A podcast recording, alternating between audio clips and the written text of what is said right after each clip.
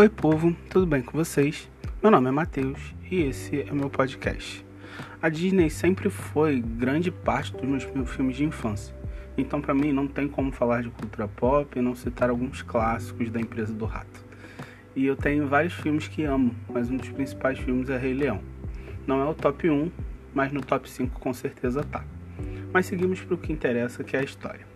Mufasa e Scar são irmãos, crescem na Pedra do Reino, mas Mufasa assume o trono depois de adulto, e Scar fica rejeitado vivendo em isolamento. Mas isso gerou um conflito enorme entre os irmãos, e principalmente inveja. Scar queria tomar a posição de Mufasa a qualquer custo.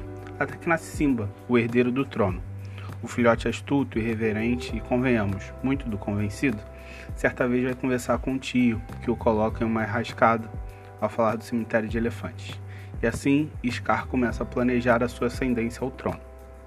Scar e as hienas viviam em um exílio, pois atrapalhavam o ciclo da vida. Juntos, eles colocaram em prática o plano para o leão ser o rei e as hienas viverem livremente por todo o reino. E para isso se concretizar, eles deixaram Simba em um vale e provocaram uma manada de búfalos, ou algum animal do gênero, fazendo com que o pai do filhote fosse tentar salvá-lo e, como um grande rei, ele conseguiu. Porém, na subida do desfiladeiro, Mufasa pede ajuda ao seu irmão, que o joga lá do alto. E assim, Scar mata Mufasa e exila Simba, colocando a culpa da morte do rei no filhote e pede para as hienas matarem seu sobrinho. É muito doida essa história, porque é emocionante e você se envolve emocionalmente com os personagens, né? Mas o que a gente pensa é na inveja de Scar.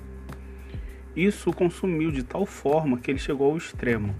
E temos algumas histórias bem parecidas na Bíblia, mas é impossível não associar a história de Mufasa e Scar com Caim e Abel. Um deu a melhor oferta e de coração a Deus e esse se agradou. E o outro deu o que tinha, sem ser de coração, e Deus rejeitou. E nessa brincadeira Caim ficou com inveja de Abel e matou o irmão. Então não é algo novo na história do mundo. Mas deixa eu te falar uma parada. A inveja, sim, nos consome, faz com que tomemos atitudes irresponsáveis e impensáveis. Mas esse é o sentimento que a gente precisa aprender a controlar.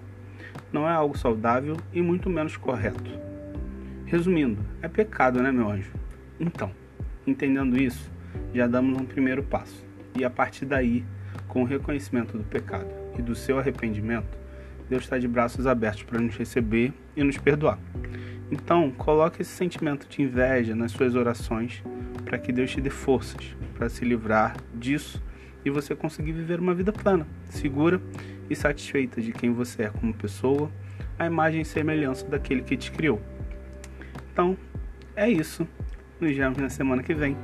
Boa semana. Deus te abençoe.